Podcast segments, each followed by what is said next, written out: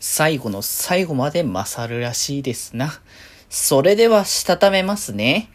今日もさよならだより。はーい。皆さん、こんばんは。デジェジェございます。はい。この番組は、今日という日に、さよならという気持ちを込め、聞いてくださる皆様にお手紙を綴るように、僕、デジェジェがお話ししていきたいと思います。はーい。ということでね、今日は、えー、デジモンセーバーズのね、感想会、ラストです。ラストですね。いやー、もう最終回ですか。なんかもうね、一年間かけてなんかね、ゆっくり見てくっていうのもね、最近もう、テレビアニメを見るっていう習慣もだいぶ減ってきちゃって、配信でまとめてみるよ。しかもまあ、一年間続くアニメなんて、まあ、ほんとプリキュアとか、ああいう感じのね、作品ぐらいで、そんなにこう、数年で続くものなんてなかなかないからこそね、まあ、デジモンそれこそゴスケモン終わったから、そういうのでね、なかなかそういうのなかったですけど、まあ久しぶりに配信をしてくれるセーバーズっていう流れもあったんで、改めてね、ちょっと見返してはいた、見返そうって思ってね、1話1話とね、今回あの感想とかをね、語りながらね、見ていったんですけれども、まあ、今回最終回第48話、完全決着、さらば喧嘩番長というところでね、いやー、もうね、もう、なんだろう、ある意味の絶対絶命ピンチみたいなのは続いていてっていう感じの流れでね、前回。倒せるか倒せないかみたいな感じになった時に、まあ、イグドラシルが暴走してるのかどうなのかみたいな感じの。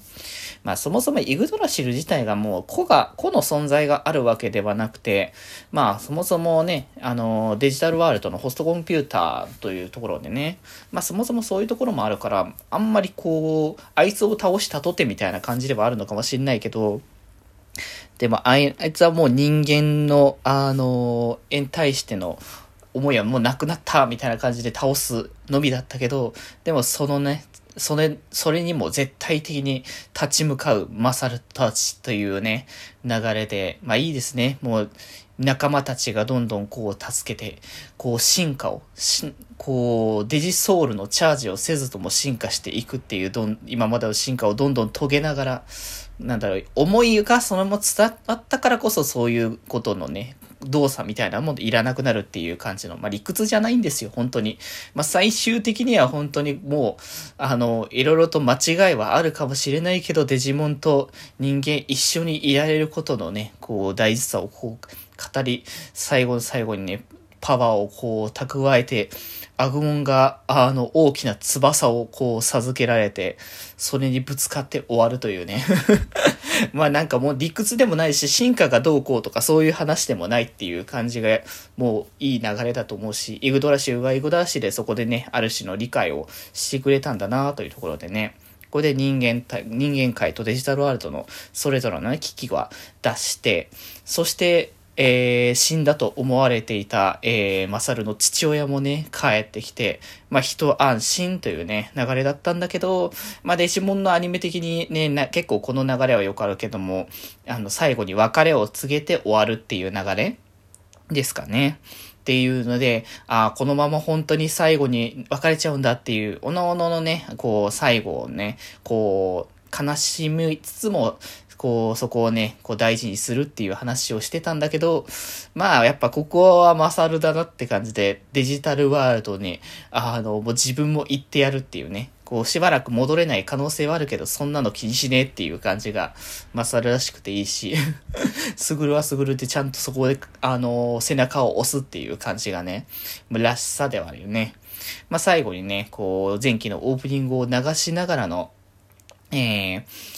少し先の未来をね、こう描いてくれてっていう感じで、イクトがね、制服着て学校通っていたりとかね、地下とか成長してっていうような流れだったり、もともとダットはまあ警察からの分、分岐みたいな流れだったから、まあ、あの、吉野たちとかはね、警察へ戻ってっていう流れだったりとか、まあ、本当にそれぞれの未来があるんだなとかね、もの、こうちょいちょいね、その、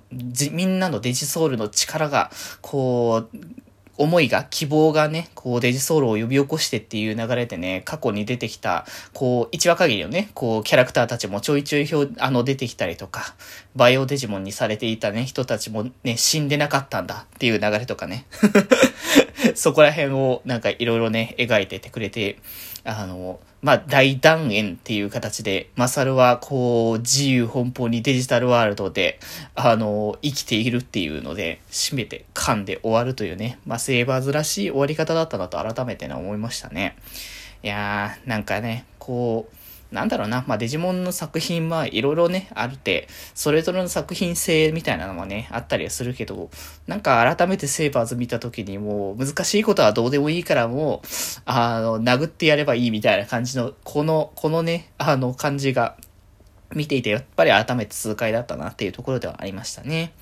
いやー、まあ、セーバースはなかなかね、もう円盤化とかも、ブルーレイは出してないっていうところもあって、なんかそこら辺がね、微妙なところだし、配信もなんか少ない環境になってて、見れる人少ないのもったいないなって思うがあるんだけど、改めてね、セーバーズまたね、まるっと1、1年分ね、見返してきて面白かったなと思ったので、いやーぜひぜひね、こう、気になる方はまたね、あの、確か Amazon の、あれかな？チャンネルの、Amazon じゃない ?Amazon プライムか。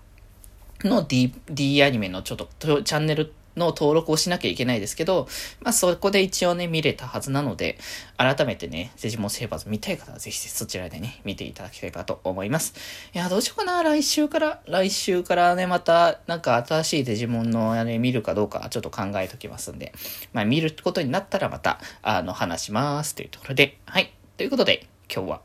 こんなところで、それではまた明日。バイバーイ。